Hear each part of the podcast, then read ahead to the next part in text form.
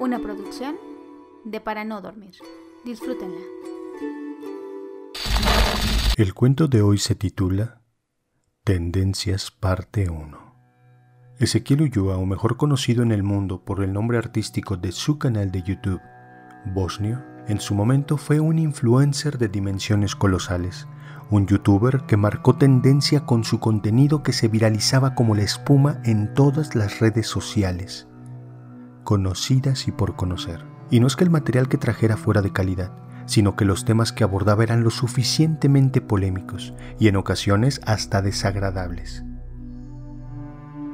Lo necesario como para despertar el morbo de la gente, ese sentimiento de inquietud, curiosidad y satisfacción al atestiguar la desgracia ajena tras la salvedad de las pantallas de sus ordenadores o teléfonos móviles. Dejó su empleo como telefonista para dedicarle tiempo completo a lo que empezó como un hobby y que en adelante fue su trabajo estratosféricamente bien remunerado.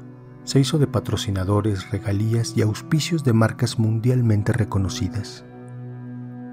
Alcanzó el éxito que todo creador de contenido pudiera envidiar, y todo se lo debió a un video que lo impulsó a la fama, con la dosis perfecta de sensacionalismo y la frialdad de las redes sociales, al que tituló el padre desalmado.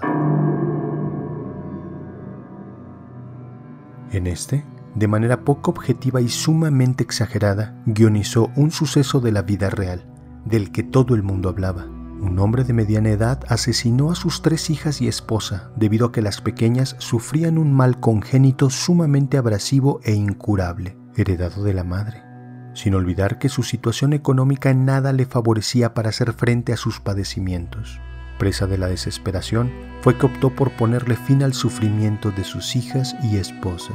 Y es que viendo tal evento desde una posición favorable, lejos de la problemática del individuo, sería muy fácil lanzar reprimendas, enjuiciarlo, encasillarlo como un feminicida, un misógino y asesino.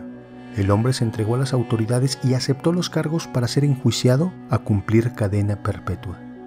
Tal acción de responsabilidad no fue mencionado por los medios, de lo contrario, perdería el alto nivel de alarmismo al humanizar al asesino. Y por si no fuera suficiente, el youtuber bosnio exageró los hechos, afirmó imaginaciones suyas como si hubiera estado allí, exageró la manera brutal en la que las niñas cayeron presa de su padre, agregando detalles sobrenaturales insustentables y una supuesta infidelidad. Desprestigió al padre, ya de por sí deshecho por la opinión pública, y faltó al respeto a la memoria de las niñas y su madre. Bosnio logró un estatus donde sentía que tenía el mundo a sus pies. Sus seguidores lo vanagloriaban. Los medios tradicionales lo invitaban a colaborar en entrevistas. Incluso se tomó la libertad de integrar algunos de los guiones de sus videos para la publicación de tres libros. Parecía una fuerza imparable pero pasó por alto una regla sumamente importante. No todo dura para siempre, y entre más alto te encuentres, más dura será la caída. De la nada, como si de un desconocido o alguien nuevo en las plataformas se tratara, el algoritmo de las redes sociales dejó de mostrar su contenido. Ya no lo recomendaba. Dejó de ser tendencia los millones de vistas y seguidores se redujeron a miles y luego a cientos. Tres meses fueron suficientes para que su nombre se evocara como un lejano recuerdo, alguien que apenas si se supiera que existió.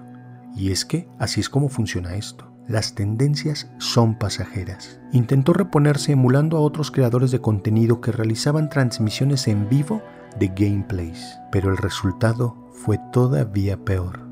Los pocos fieles seguidores que aún lo buscaban por lo previamente mórbido de sus publicaciones lo dejaron de seguir al cambiar el nicho de sus intereses. Perdió los patrocinios y todos los beneficios que estos le traían.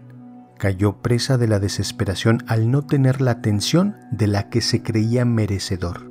Estaba condenado al olvido. Y entonces, una tarde mientras editaba uno de sus videos, le llegó la notificación de un correo electrónico le cayó de sorpresa. Iba dirigido a su correo personal, uno que jamás promocionaba en las redes sociales. Solamente personas muy cercanas a él tenían su dirección. En el correo se leía, Participa en uno de los retos de mayor alcance en los últimos tiempos, un desafío al que muy pocos están dispuestos a sumarse, y sin duda levantará tu audiencia, si lo que quieres es ser viral. Da clic al enlace y vuélvete parte de las tendencias. Atrévete a que todo el mundo te conozca. La fama te espera. Si ese correo le hubiera llegado meses atrás, cuando estaba en la cúspide, lo hubiera ignorado. Sin embargo, estaba tan desesperado que sin pensarlo dio clic al enlace, dirigiéndolo a un sitio que le bloqueó el ordenador. El monitor se volvió completamente negro, para a continuación poner letras en azul. Bienvenido, Bosnio. Te estaba esperando. Y enseguida se apagó el ordenador. Intentó encenderlo, accionó el interruptor en repetidas ocasiones, pero nada pasó. Revisó la fuente de poder que estaba en perfecto estado. Se sintió completamente frustrado. Gran parte del material que estaba editando y con el que sustentaría cinco videos que liberaría próximamente estaban allí dentro. No podía creer qué tan estúpido había sido al caer víctima de una treta tan vil para insertar un virus en su ordenador. Recordó que había respaldado el material en la nube. Encendió rápidamente su laptop para descargarlo y retomar su trabajo. Para su sorpresa, al prenderla le apareció un mensaje en letras azules similar al anterior que decía, Aún no es tiempo, Bosnia. Ya estamos cerca.